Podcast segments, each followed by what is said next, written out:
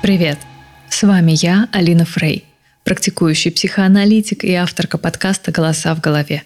Здесь я не даю советов, не извергаюсь позитивным успехом, не щекочу ваш нарциссизм и не гадаю по звездам, а скорее профессионально рассуждаю о том, как мы становимся теми, кто мы есть, и как сохранить свой уникальный голос в толпе социального влияния. Этим выпуском я хочу открыть сезон, который будет полностью посвящен телу. Вам может показаться, что это достаточно необычно. Мы же тут про какое-то неосязаемое, про душу. И причем здесь вообще тело? Но в человеке все взаимосвязано. И разговор о психике по-хорошему должен начинаться не со сложных понятий бессознательного и эго, а с тела – мне очень нравится выражение «психика начинается с тела». Тело появляется раньше психики. На нем же все и заканчивается. Без тела нет души. И очень многие наши психологические проблемы и влечения неразрывно с телом связаны. Думаю, все вы слышали про психосоматику – Раньше был бум на соннике, все пытались понять себя через сны. И, конечно, это никуда не ушло. Мы в терапии все так же уделяем пристальное внимание снам. Знаете ли, э, как говорил Фрейд, сны — это королевская дорога к бессознательному. Но сегодня все чаще в кабинете я слышу про тело. Вот у меня горло болит, наверное, я сдерживаюсь и не говорю о своих недовольствах. А вот тут у меня колени ноют. Это же про опору в жизни, правда? Мы пытаемся интерпретировать сигналы тела, понять, что происходит в душе, что она говорит с нами на языке телесного. Точно так же, как не существует универсального сонника, все символы в сновидении индивидуальны, так и нет универсальных интерпретаций психосоматических болезней. Да, существуют исследования, которые позволяют проследить взаимосвязь подавленной агрессии и язвы или болезни сердца, но в каждой конкретной истории нужно разбираться. Тело — это не просто контейнер для всех переживаний, которые не доходят до мозга. Выражаясь метафизически, связь тела и психики всегда многозначная, связанная со множеством других особенностей вашей личности. Потому что все мы обращаемся с телом по-разному и наделяем его абсолютно разными функциями и смыслами. И чтобы разобраться в этом вопросе, где на самом деле не все так понятно и наглядно, как в анатомическом атласе, я предлагаю нам с вами отправиться в увлекательнейшее психологическое путешествие в мир связи тела и психики – в этом сезоне мы поговорим о том, как тело ведет себя в травме, как мы используем тело для установки границ с другими людьми, какое символическое значение имеют болезни, что такое расстройство пищевого поведения, ипохондрия, бодипозитив, как работает индустрия красоты, эксплуатирующая наше восприятие тела и того, какое место оно занимает в достижении счастья – а также, конечно же, затронем тему сексуальности и деторождения, потому что в практике очень часто сталкиваюсь со страхами беременности, сложности в сексе и так далее. Тема поэтому большая, интересная и очень важная. Ведь тело — это наша с вами первая опора. Если мы не понимаем его сигналов, если мы сложно к нему относимся, не можем заботиться, вредим ему — это существенно влияет на качество нашей жизни, делая ее ограниченной, грустной и даже для кого-то бессмысленной. Интерес психологов к телу сильно возрос за последние десятилетия, что, конечно, отражает общую повестку. Мы пытаемся принять несовершенство в бодипозитиве. Мы больше говорим о проблеме насилия, Стараемся избавиться от сексуальных табу, исследуем тело в разных практиках. Тело постепенно становится ценным вместилищем нашей души, нашим партнером, отражением нашего «я». Хочется думать, что постепенно мы будем минимизировать утилитарное отношение к телу, когда это просто инструмент для достижения цели. Например, чтобы отработать смену на заводе, или вскормить восьмерых детей, или найти своего папика.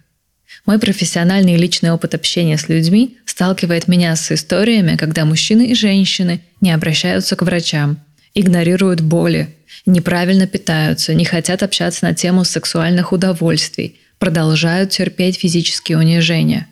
За этим всегда грустно наблюдать, но очень понятно, потому что очень человечно. Мы с вами можем в разное время по-разному относиться к телу. Все та же ипохондрия, анорексия, чрезмерность в пластических операциях, стыд за вес звучат среди людей любого возраста и социального положения. Психоаналитики до сих пор спорят, существует ли эго ребенка с момента рождения, или оно образовывается со временем из отношений с матерью. Но абсолютно все сходятся в том, что первая встреча младенца с миром происходит в теле матери. Первые прикосновения, кормление грудью, укачивание вызывают приятные ощущения. И точно так же голод, холод и влажность пеленки создают неприятные ощущения – Постепенно младенец сталкивается с разными телесными чувствами, которые возникают в присутствии или отсутствии заботящегося о нем человека. Расширяется целая палитра переживаний и палитра отношений с мамой, которая становится то хорошей, когда любит и удовлетворяет телесные потребности, выдерживая нападки младенца – то вдруг превращается в плохую, когда приходится переживать голод или тревогу оставленности. Но как раз мама помогает ребенку постепенно из этого телесного хаоса, тотально прекрасных и ужасающих переживаний начать различать их и называть. Матери постоянно интерпретируют состояние младенца, предполагая, что ну, сейчас он как будто о чем-то задумался, а сейчас устал или хочет есть. Она помещает в него огромный общественный языковой пласт разных желаний и чувств. Своим вниманием она помогает создать у младенца чувство стабильной привязанности и доверия. Ее чуткое отношение к телу ребенка определяет фундамент его психики. На этапе, когда эго младенца еще не имеет границ, он не понимает реальности и не знает ее законов. Он беспомощен и зависим.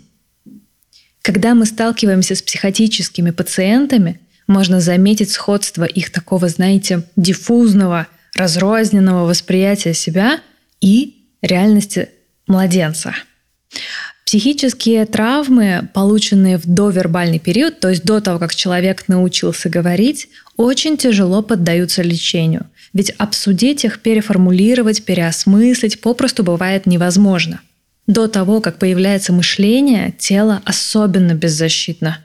Нет внутри того самого «я», которое может обдумать телесные ощущения с помощью языка, отделить их от других чувств, сказать о них людям, как-то себе объяснить или составить план действий.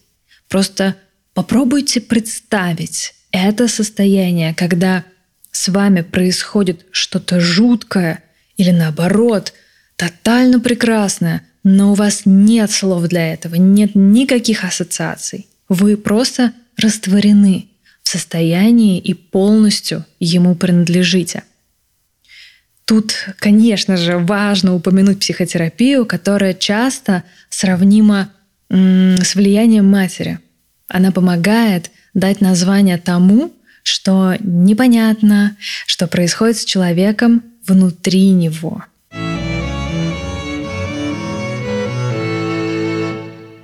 В прошлых двух выпусках мы говорили про границы и ограничения. Так вот, тело – это первая граница и первое ограничение.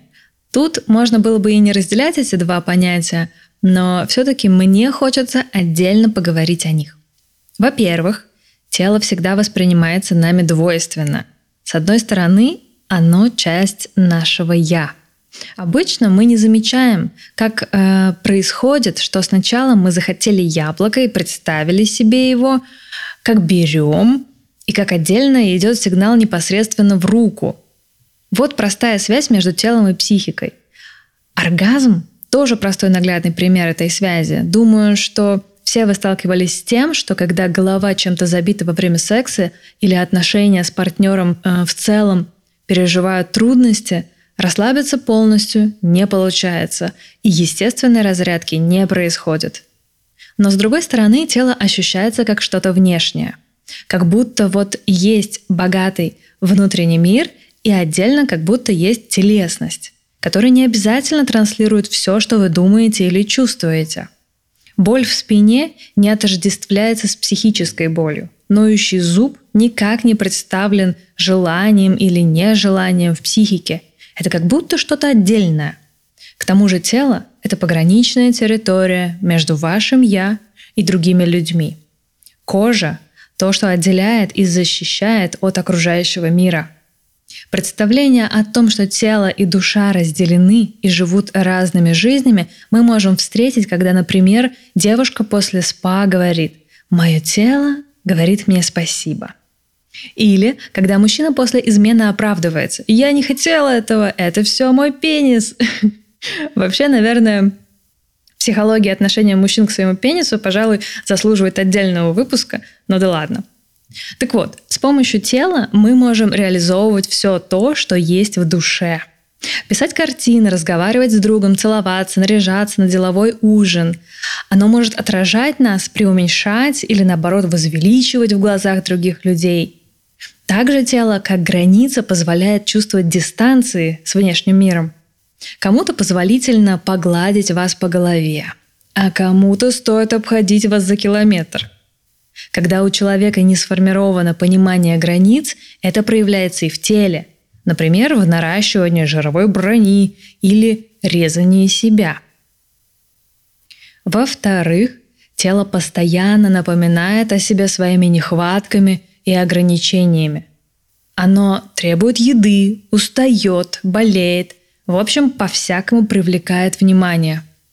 И не позволяя нам возомнить о себе что-то божественное, приземляя нас и направляя наши действия.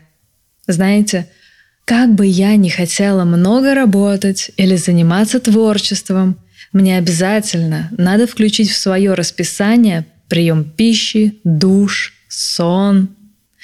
А глобально ежедневные, ежегодные чекапы, чистки у стоматолога, фитнес, массажи и так далее. Когда вы вдруг захотели похудеть к лету, тело вновь напоминает про ограничения, где за одну тренировку ну никак не получится подсушиться и накачаться, хоть убейся. Рутину никто не отменял. Поэтому так популярны разные советы, как сделать ее более приятной и даже романтичной. С возрастом тело напоминает о себе все чаще и чаще – Неприятие телесных ограничений по-разному отыгрывается у людей. Некоторые из нас помешаны на постоянных исправлениях, борьбе со смертью, чрезмерная озабоченность, культ тела я встречаю у людей, недостаточно хорошо понимающих свои чувства и пытающихся скомпенсировать свои страхи и неуверенности за счет наращивания внешней мускулатуры – или оттачивания красоты. Это главная и порой единственная опора. Но, к сожалению, любая болезнь или лишняя складочка опрокидывают их в тяжелые депрессивные состояния. Так что да, в первую очередь тело – это наши границы и наши ограничения – но как относиться к телу? Как решать для себя вопрос разделения и неделимости души и тела решать вам? Может быть, вам покажется близкая фраза Шекспира из Отелла, звучащая как «Наше тело – сад, а воля в нем садовник». Или уместным покажется мнение Ницше, что плоть и душа неделимы и едины –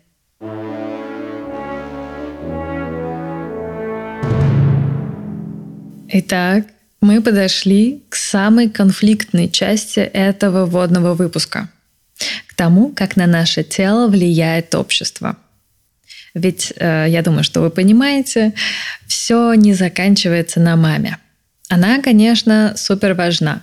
но не молоком любимой женщины единым живы. Мне по душе концепция власти Фуко.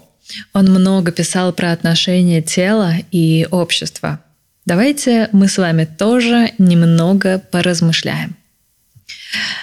До судебных реформ XIX века, до признания субъектности человека, до признания индивидуальности и существования бессознательного, наказания за преступления были сосредоточены на теле человека и, как правило, были несоизмеримы с проступком.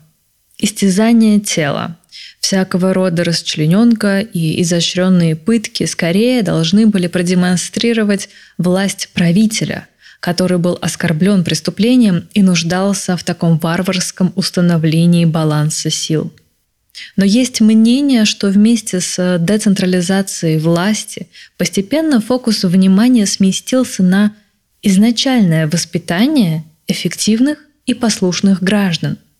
А о наказании стали задумываться как о способе исправления человека, возвращения его в ряды все тех же эффективных и послушных. Это управление осуществляется с помощью двух важных для нас с вами вещей – через практики дисциплины и через создание концепта «душа – это тюрьма тела». Только задумайтесь, сколько воспитательных дисциплинирующих практик окружало нас с самого рождения. Уже в детском саду мы знали, как ходить по двое в строю, и что во время тихого часа шуметь нельзя – в школе мы должны были четко сидеть, выпрямившись за партой и не разговаривать без позволения учителя. Дисциплина окружает нас везде. В больницах, университетах, ЗАГСах, на работе. Мы с рождения встраиваемся в систему дисциплин, которые учат нас подчинению. И каждая воздействует на тело, делая нас эффективными и послушными.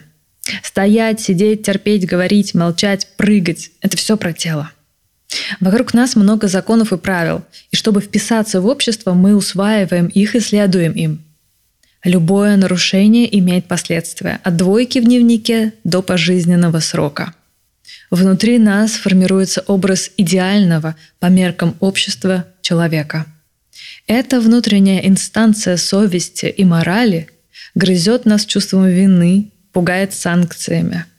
Вполне логично, что многие из нас так страдают от невроза, когда слишком жесткие идеалы не позволяют быть спонтанными, иногда нарушать нормы, быть неудобными людьми, но зато получать кайф.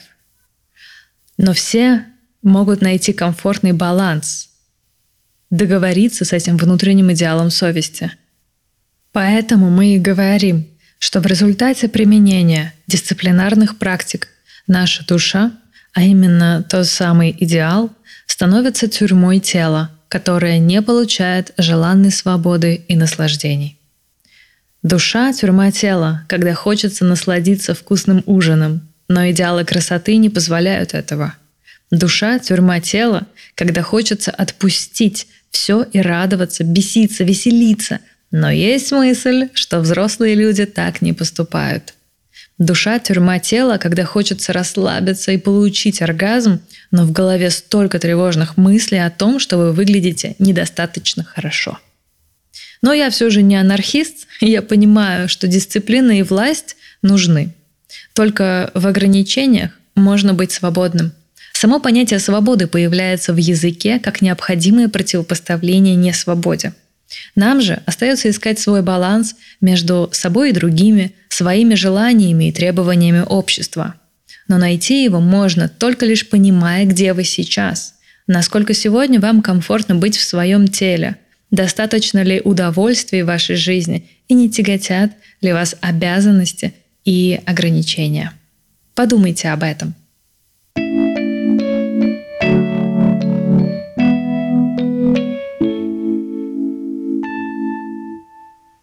Думаю, у вас возникло много мыслей и образов по ходу слушания моего голоса. О теле и душе, о границах и ограничениях, о матерях и дисциплинах, о свободе и несвободе. Дальше будем еще больше разворачивать тему тела. И в конце сезона я хочу сделать отдельный бонусный выпуск, в котором отвечу на все ваши вопросы. Поэтому смело вторгайтесь в телеграм-канал, я оставлю ссылку в описании, и пишите в комментариях то, что вас волнует. А пока пора бы нам поставить наш прекрасный разговор о теле на паузу. Спасибо, что слушали этот выпуск. Надеюсь, вам было интересно и полезно. Тело подкаста, как всегда, было оформлено благодаря звукорежиссеру Артуру Мухану. Спасибо ему большое. С вами была я, Алина Фрей.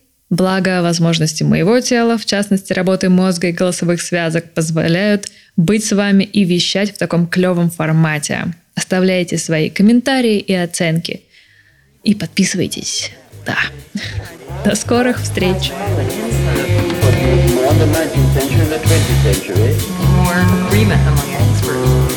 just about identification. It's a real matter of treatment of the neurosis.